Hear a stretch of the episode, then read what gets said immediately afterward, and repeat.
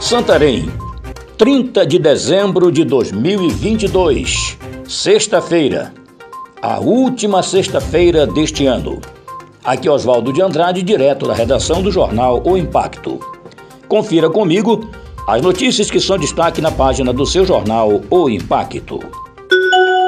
Médico é suspeito de dirigir carro que matou mulher na Everaldo Martins, em Santarém.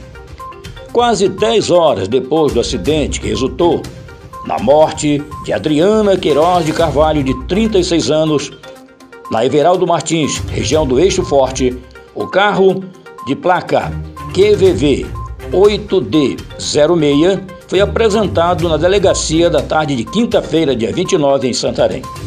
Conforme a apuração da equipe de reportagem, o veículo está registrado em nome de uma clínica que pertence a um médico cardiologista em Santarém, mas era dirigido pelo seu filho, e também recém-formado em medicina, André Silveira Aguiar.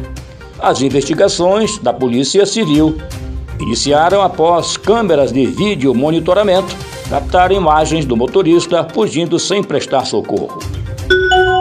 Policiamento escolar destaca ações de 2022 no combate a atos infracionais.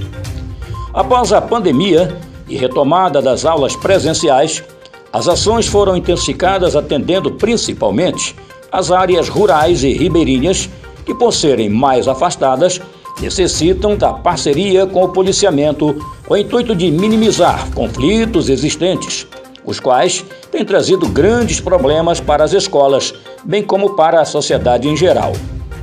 As ações obedecem um ciclo, iniciando com gestores, professores e colaboradores das escolas, fazendo parte também lideranças comunitárias e tendo como objetivo principal orientar quais os procedimentos devem ser adotados diante da prática de crime e ato infracional no ambiente escolar, além de identificar, analisar, priorizar, prevenir e aplicar soluções para essas problemáticas. O policiamento comunitário escolar é centralizado na sede do Comando de Policiamento Regional CPR1. Antes de encerrar essa edição do podcast, queremos agradecer a todos aqueles que acompanham e acompanharam durante todo este ano os trabalhos de toda a nossa equipe do Grupo Impacto.